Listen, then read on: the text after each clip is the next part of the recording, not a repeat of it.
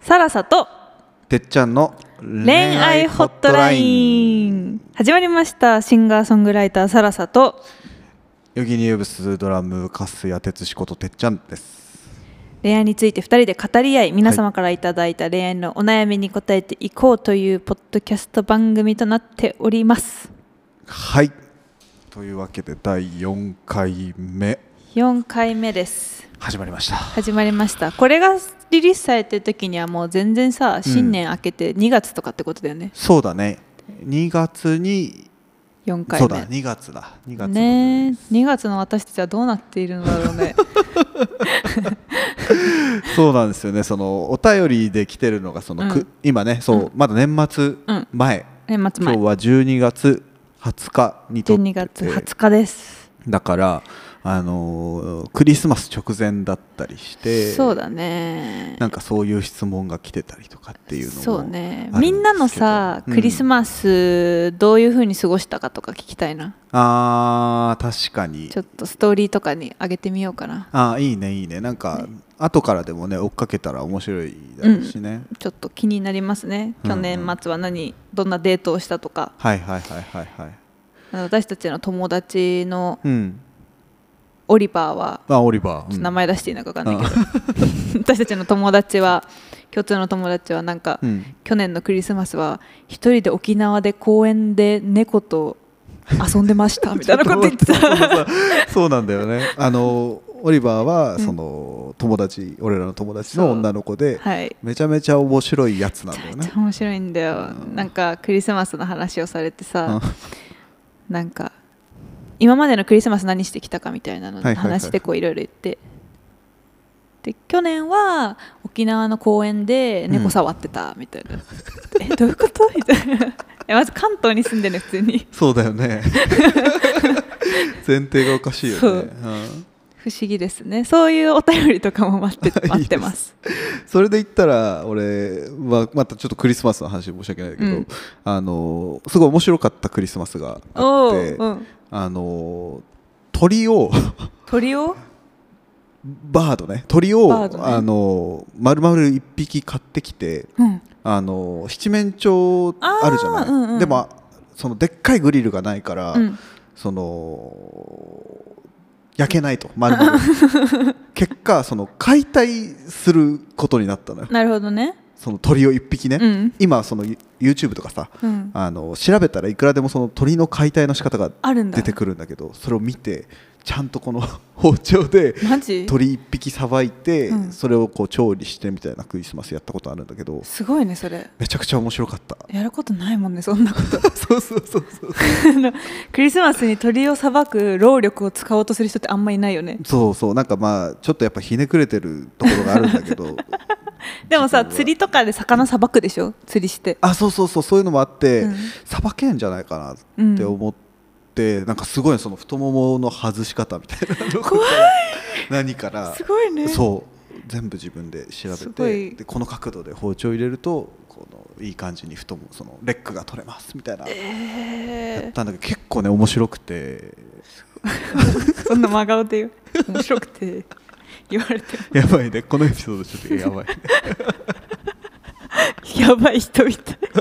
やちょっとそのオリバーに負けないくらそうだねいやばいエピソードないかなと今同じとこ行ったね本当、うん、オリバーは一人で沖縄でクリスマスに猫撫でてた から勝てんわそれにはどういうことって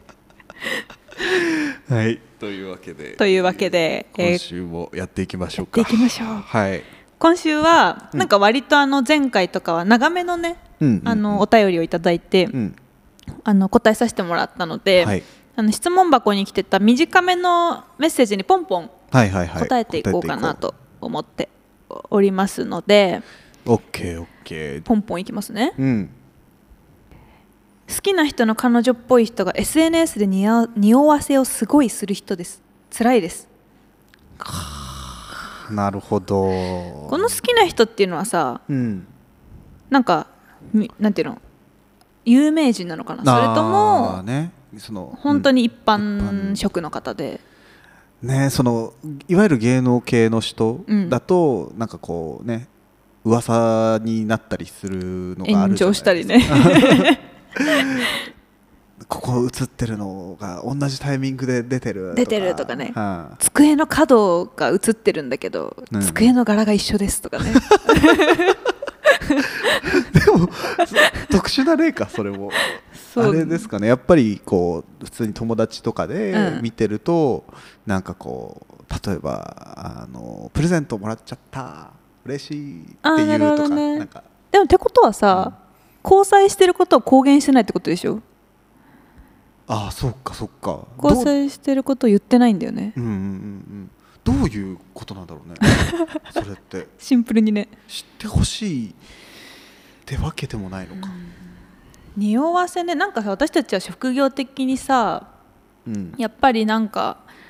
ミュージシャンだからさ仕事は音楽作ったりライブすることだったりするからさ、うん別にわざわざプライベートのことを言うあれにもならないし、うんうんうんいろんなところに迷惑かけないっていう思考になっていったりするし、うんそうだねかけたくないっていう思考になっていって、なかなか匂わせする人いない気がするんだけど、うん匂わせねしないもんなしようと思わないもんな。しようと思わないね ねまあでもあれなんだろうねなんかその友達関係くらいの距離感だと、なんかその誰かにその付き合ってるってことを暗にやっぱ伝えたくて匂わせてるあーそうだねもうむしろその実はダイレクトにその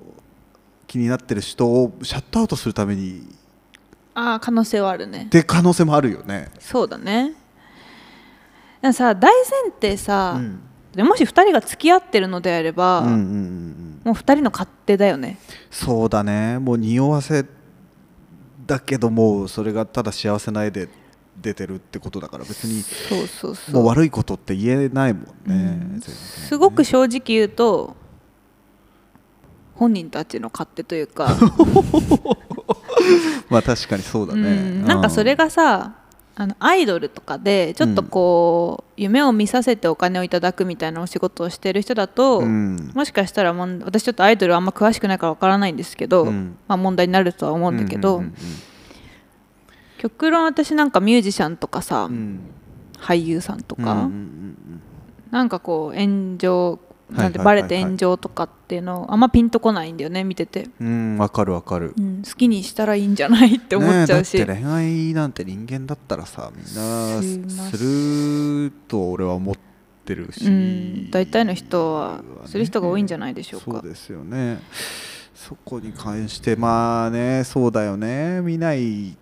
見ないくするしかないのかなこうなったらそうだね見たくないものは見ないっていうのが一番い方いかも、ね、がポジティブだよね、うんなんかそのへ変な偏見ありきでさ、うんその後その SNS 見た後で、うんなんかこう直接会った時になんかそういう雰囲気が出ちゃうのもあんまりポジティブじゃないよねそうだねなんかもしあのその人とつながるつながるというかあの一緒になる運命であればタイミングは巡ってくると思いますの で、それだったらなんかその今の彼女っぽい人の匂わせで辛いのだったら見ないよ本う当にに見しないて方がポジティブな気持ちでいることを優先した方がヘルシーだよね。そうだねもっとその SNS で変な偏見を持たないというかそうだねの方が絶対に、うん、ヘルシー健康的ですねそうだねうん、そんな感じするこんな感じです私たちの感想はいありがとうございあまりがすとうございます次てっちゃんはい行きますじゃあ次が、えーパートナーがいない寂しさと偶然に恋に落ちることを待つロマン主義の間で寒暖差が激しいですおー指摘ですねじゃあ自分パートナーがいないけど自分から例えばマッチングアプリをしたりうん友達に紹介してもらったりみたいな、計画的なことはしたくないわけだねそうだねこれに関してはもう、絶対その無理にうんいやー一概には言えないか俺はあんまり無理に探さないタイプなんですよ圧倒的に、うんうんサラさんもきっとそうなんじゃないかなそうだうんねうんなんかこう探しにまあそのね SNS のマッチングアプリみたいなのが今世の中当然あって、うんうん探しにいい人いないかなって思ってるのもいいけど、なんかそれよりも自然に出会うし人を好きになりたいんですよねそうだシンプルに。ね私も結構そのタイプだねうんうんまあなんか仕事から例えば出会いがないとかだったら、うんうん試してみてもいいと思うしなんかまあそれでうまくいってる人もいるしねそうだね全然いっぱいいるそうでもなんかあんまりそういうことをやりたくないのであればすごいありきたりなあれだけどなんか趣味増やすとか ねでもそうなんだよね好きなことをししてる方がそこの寒暖差を感じなくて済むかもしれないですよねそうなんだよねそれこそうんでその好きな例えばなんかやってみたいこと一つあったとして、うんボルダリングやってみたいとか、うん、うん、ってなった時にそこにのめり込んでて自然と出会う人の方がなんかこう俺は恋愛としての楽しさの味噌があると思うんですよね。そうねまあ、理想論でもあるんだけど、うんうんうんでもわかるなんかそのそっちの方がさあれなんだよねなんか出会っちゃった感があるとさ、うん強く引きつけられたりしないなんかあー わかるわか自るわかる分たち以外の力が働いてるというか、なんかこうはい人間以外の力が働いてるみたいな感覚になった方がこれ伝わりますかねなんかこう まあそのね大きく言えばそのちょっと運命を感じるみたいなことそなうそうんそうそうそうだなんかこういろんな噛み合わせがあってそうそうそう、またこの人ここにいるわそうそうそうそうとかねとかなんかこう変な偶然が重なるとかそうそうあやっぱ一緒にいるべきなのかもなって思わせる要素が多いみたいな。そう、うんなんかこの人と一緒になる運命なのかなとか、うんうんうんうん恋愛ってちょっと宗教っぽいところがあると思っててそうだね、なんか運命かもしれないって思わせてしまう、うん、自分たちではコントロールできない何か大きな力みたいなのを見出しちゃうから、なんかこう恋に落ちるというかさそうだねそういう時に、止まらないみたいなさ、うん、落ちる感じがあるよねあるよね落ちる感じはあるよね落ちる感じがいいよね その落ちる感じいいね、うまあんでももしかしたらねなんかマッチングアプリとかでも落ちる時は落ちると思うんだけどそうだね。でも大前提私の中ではそのパートナーがいない寂しさっていう、うんその寂しさの成分を自分の中でもう一回整理した方がいいと思ってて、はいはいはいはいはい。なんだ大前なる提ほどパートナーがいないことって別に寂しくはないと思うんだよねそうなんだようね。んでもそれに際して寂しいって感じてるのは、うん。なぜなのかっていうところなるほど。だからやっぱ趣味を見つけるみたいな。そうそうそう自分と向き合うことが今大事なのかもねなんか多分なんか壇蜜さんだっけな、あうん違うなんだっけな壇蜜さんかな、うんなんかあの芸能人の方がうん。結婚した時の発表コメントで、うん一人で生きていけることを確信したから結婚しましたみたいな 素晴らしいですね。ことを言ってらして、 はい。だからなんかその例えば誰かと一緒になるまでの間に、うん自分が一人でいて寂しいと思ってしまう原因とか要素は何なのかっていうこととか、自分はどういう人間なのかみたいなのを見つめ直していていってちょっと自分の自己理解が深まった時うにん出会う可能性はあるかも、あーわかるわかる。すごいそういうタイミングになんかこうちょっとその風通しが変わるみたいなタイミングにそうそうそう何かその新しい出会いがあったりとかでそう恋愛になることってすっごい多いよね。あるよね、うんなんかやっぱ自分の考えてることとかさ、うん。あのー自分の内側が変わるってやっぱ雰囲気って絶対変わるんだと思うんだよね、うんうんとか人からの印象とか、うんうんうんだからもしかしたらなんか前にさ、ゼうんエピソード0か1か忘れちゃったけど、うんあのおもんない2枚目に取られるみたいな話があったけどあさそういうとこじゃなくてその、条件じゃない何かに惹かれるんだよみたいな、うんうんうん人ってみたいなのあったけどその何かって意外とそういう自分と向き合ってそうだね。何か自分の中で哲学を見出していけるとかもあるかもしれないあーしそういう自分の中の謎トピックみたいなのがハマった人だったりするんだよね、そうそうそうそうそう不思議となんかそこに余裕ができるというかさ人としてのはいはいはいはいはいはいはいでそこに惹かれたりするからなんかすごくもしかしたら自分と見つ自分を見つめ直すのにいい機会なんじゃないかなと思う、確かにうん、素晴らしい や った褒められましたそう思いますね、うん、ねその通りですねでもこんだけなんか詩的な文章を書書ける方ですし、うん自分のこと理解されてるから、うんきっとそういうタイプなのかもしれないって私はなんとなく思いましたねですね次いきますか、はい次行ってみましょ次がね、年の差恋愛についてご意見お願いします自分50歳かっこ男お相手29歳ですがどのように思われますか、うん自分バツイチこなしでお相手未婚で仮に結婚するとなって子供ができると成人する頃には高齢者になってそれまで大変だと思うから恋愛に躊躇しています特に女性はどう思われますかとのことですうなるほど年の差婚20歳ぐらい離れてるね20歳だね、うんうんどうですか、周りにそれぐらい離れてあの結婚されてる方とかも私はいて、うんうんもううん、本当我々にの共通の知り合いでいますね共通の知り合いでいますね、あの本当に幸せそうだし、うんお互いハマっている感じがしていて、うんうんうんうんなんかその2人はあの長く一緒にいてうん結婚されたみたいなんだけど、うんうんなんだろうな本当に信頼関係と相性だと思うので、うんそのお相手の29歳の方がうんうんうん前向きなのであれば全然そこは人生1回だし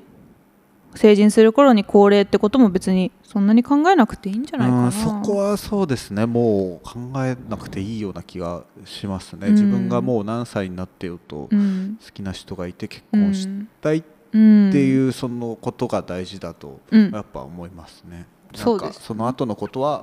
まあ、多分自分には分からないその50歳の男性ならではの悩みも多分あるとは思うんですけどそううだね、んうんうんね、50歳実際に50歳ってなるとまた、ね、見えてる範囲も違うと思うのうで、んうんあれだけどもしその今このお二人が付き合われてるのかお付き合いされてるのかわからないけど、うんお付き合いされててお互いこう心地がいいと思ってるのであれば、絶対に進んでほしいですうね。んなんか変に考えなくていいしだってねわかんないよねなんかうん何があるかわかんないから 何があるか分かんないってなんかその極論さ、うん先のこと考えてもさそうだね、んそうもう何歳になっても先のことは分かんないからねそうなんだよ究極ね、それだったら今確実に目の前にいる人うん、にどう向き合っていくかいや本当そうだねなんか今一緒にいる人が一緒になりたいって言ってくれてて、うんその先のことが悩みなんだったら絶対に一緒になった方がいいとそうだ思いますねね。そうだねうんうんうん、だからなんかあのお相手に いつも元も子もないけど全部打ち明けたらいいと打ち明けるべきなのかなうんうんうんうんうん続けていくならね、そうだね思ってることをしっかりうん話し合うっていうのが一番いいんじゃないですかね。うんきっとあのーお二人がの交際が順調なのであればうまく分かってくれると思うし、うんうんうんうんうんそんなに悲観的になりすぎずでいいのではないんでしょうかとあの私たち若造 は若造なり の若造は意見としては思います。そう思いますということでじゃあもう一個いこうかな。はい20代女性です、はいえー今まで追う恋愛ばかりでしたが追われる恋愛をしたら結婚することになりましたあおめでとうございまりす。がとうございます素晴らしいですねこんな話はよく我々その追う追いかけるみたいなうん話はよくしがち、しがちだねですもんね なんかそうなってくるんだよね恋愛ってなんだろう ね。そこに行きがちじゃない？これは僕もご本当に極意というか、うん。もうこれに尽きるって思ってるんで なるほどね。その追うか追われるかうん。はもうずっとおそらくこの人あのその結婚うん。されると思うんですけど、うんその先も人とこうなんだろう、生涯一緒にいる以上、うん。これはずっとあると思うんですよ。そうね。うん、めんどくさいんですよ。うん私も最近今こう24の私の体感として、はい、もしかしたらこうカップル成立カップル成立というかあの結婚されるって。カップル成立昭和の番組みたいになっちゃったけどあの結婚される方うん、でもしかしたらその追う追われるのコントロールができるようになった人からもしかしたら落ち着いていく可能性あるなと思った。あーなるほどねでも、うんそう間違いないのは、そこが、うんこう極端に、うん、こうどっちかがやっぱ追い続ける追われ続けるみたいなことになってる人は、なってるとやっぱこう長く続かないんじゃないのかな。なるほどねお互いうん、守備交代というかあそうそうそうそうそうなんなかるこほう野球してるみたいな感 じなるほどちゃんとゲームだねあ時間経過によってそのうんうん守備と攻撃が変わることもあるし、それが一瞬でこう、うんパーンって変わることもあるし、うあんどっちかっていうとやっぱこうコミュニケーション的だからなんかこう 野球でもじゃないななんかバレーボールみたいなあなるほどね よくわかんないけどなるほどねスポーツだとなんかこう展開早いじゃんあなるほどねでもこっちがパてでさバレーボールだったらさ、その自分のコート内でうんパスをつなげて、ンうんうん自分の中でこういろいろつながった上で、あー今なるほはどね追いかけを攻撃しよう うん 手めっちゃ伸びてる伝わんない伝わんないスパイクのめちこゃめのちゃ手伸ば動してきを話してしまてるしたけどよ なるほどねでそれを受け取った相手がうんこう守備的な動きをするのかそれに対してどう攻撃を返すのか攻めるのかとかみたいなうんうんうん確かにねそれってさそのこんあのなんていうの追う追われるを自分の中である程度楽しめてくるのって、うんお相手との相性なのかうんキャパ的なところなのかどっちなんだろうあー両方あると思います両方かねなるほどねなんかその年齢によってキャパシティも状況によってキャパシティも違うし、んんんだからそこにその時にその時にやっぱり合ってる人が人にとっては実はいてうんねってやっぱり思いますね自分は確かに年齢によっても違うよねそうだから出会うべくして出会うんだけど、うんそのタイミングがいつなのかっていう要素は結構実は大きいそうだね、うんうん私たちの知り合いでも前に付き合ってたけど、うん久々に再会して、うんそのまま結婚した人とかいるよね、うんうんうんうんうんうんうんだから本当にタイミングというかさでも分かんないよね私なんかさほ周りのカップル見てて思うけどさ、うんめちゃめちゃやらかしてても全然別れることにならないカップルもいるじゃんはいはいはいはいはいどっちかが例えばもう泥酔して、うんうんうんうんわーって暴れたりとかして、うんそれをこうどっちか片方うがんうんうんいつもケアしてたりとか、はいはいはいはいはい頭下げたりとかうんうんうん してても、うん別に別れるっていう話にはならないというか、はいはいはいはいはい本当あいつはみたいなさ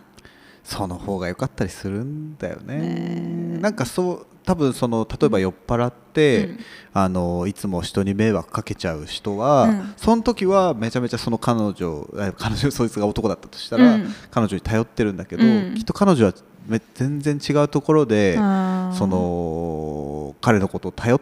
てるバランス感覚があるからなるほどね付き合えてて、なるほどねなんかそれもやっぱさっきのバレーボールの話でこあうーそれってラリーで。そういうことかその絶対にその彼がただ酔っ払ってそその彼女が謝ったりとか、ずっと迷惑をただ被ってるだけで恋愛はやっぱ成立しないそうだねそれってなんかバレーボールでいうとその25対0うんの試合をずっとやれって言われたら多分つまんないそうだでね見てるのもつまんないじゃん そうだねよりやっぱに26対24みたいなこうんう接戦だったりとかをずっとこう繰り広げてる方がおも面白いじゃないですか。うんなんかそういう人生の単位で考えると恋愛もそういうことで、25対0のうんうんで、じゃあバレーボール続けられるのって言われたらうやんっぱ続けられないけど、やっぱ接戦があるか接戦の強豪の高校がいるから、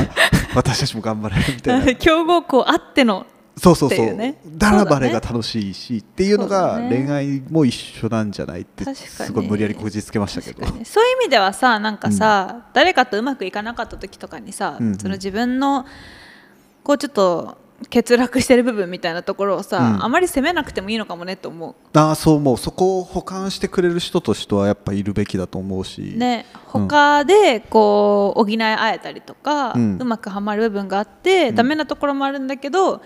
そこすらちょっと楽しんでくれるとかさうんうんうんうんうんまあさすがにそれなんていうの 暴力とかそっちになるとダメだけどそうだねそこまでいかないねなんかお酒大好きで酔っ払っちゃうとかさ、うんだったら欠点をうん魅力に変えてくれる人って大事だなってすごいそうだね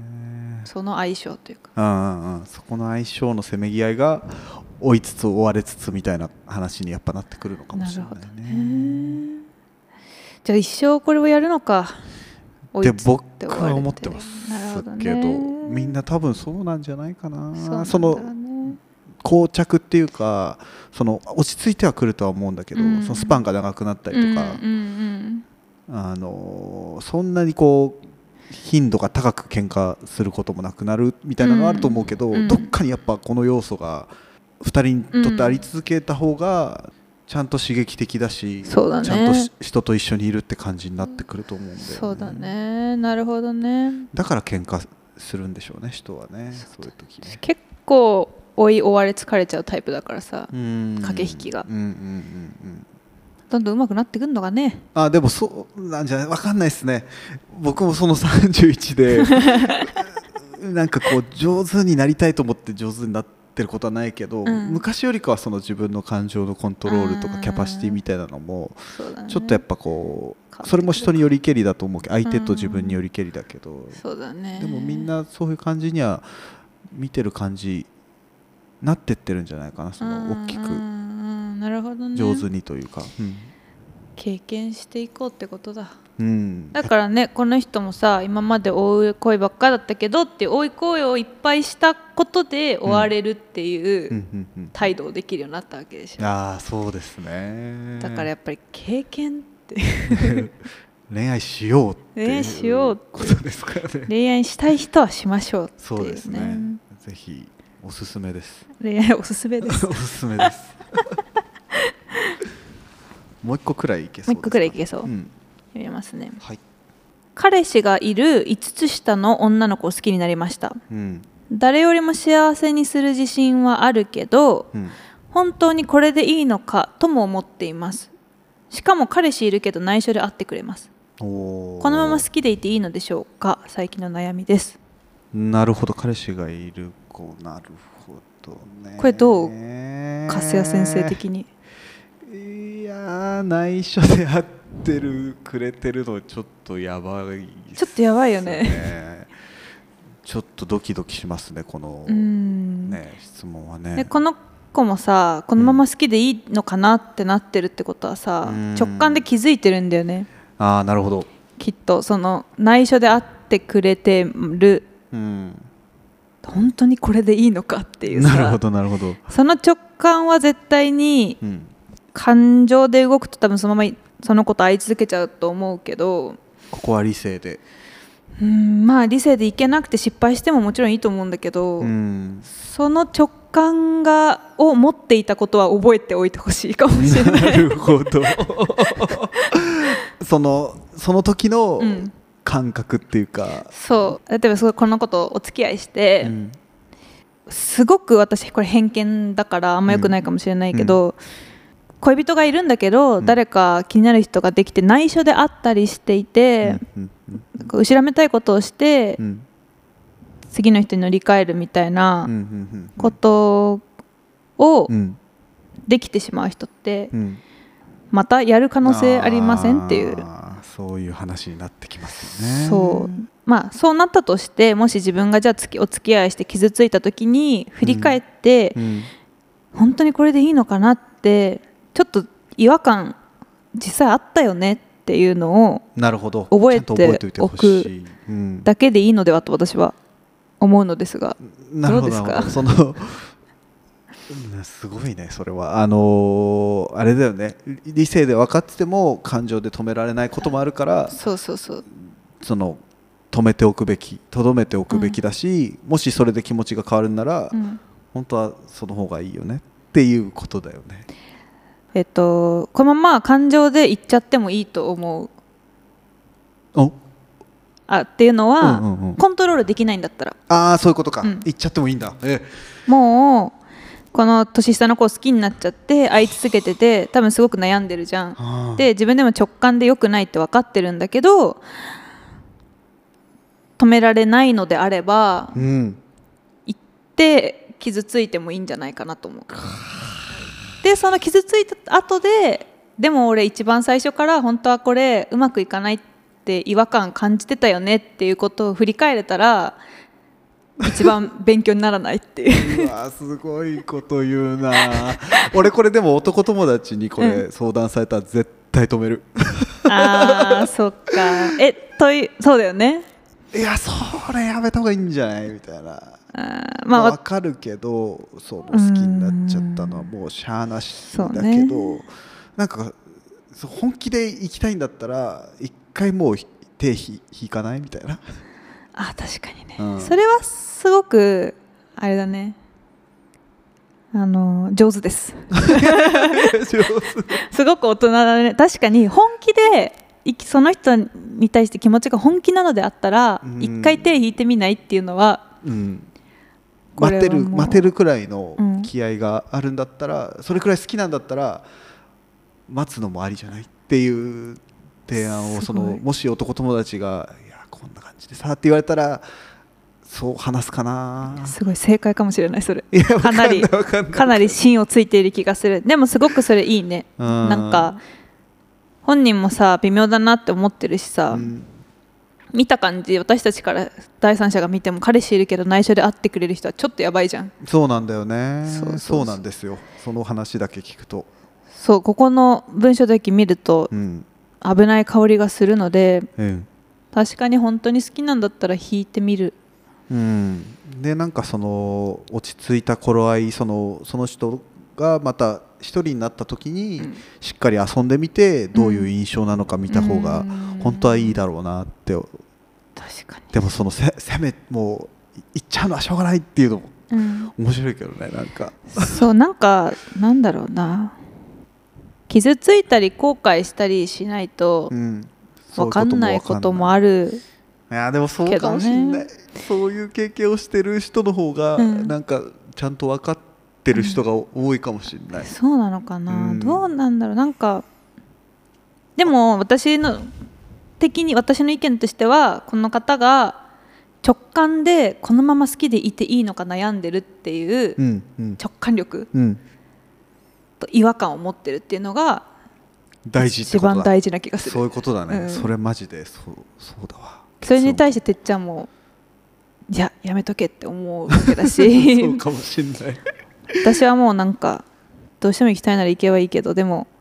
気づいてるよ自分っていういやいいねいいねいいねなんかこうお互いこうこうした方がいいんじゃないっていうのがあるパターンでしたね、 これいいねこれはこれでいいんじゃないですか全然なんか違う角度で答えが出るのうんいいね、これはまたあの男女でやってる面白さでもあると思うんですよね見私方がちょっとちそう思違うだろうし、うね、うん結構見てるとさ、うん同性というか女の人女の人とかうでんやってるポッドキャストとか、うんうんうんよく聞いてるんだけど、うん完全にこう異性愛者の2人が異性愛者であり、うんうんこう性別も違う違う2二人人ががやってるってなんか多分珍しいかもしれないと思って 新しいなと思ってるよ、ね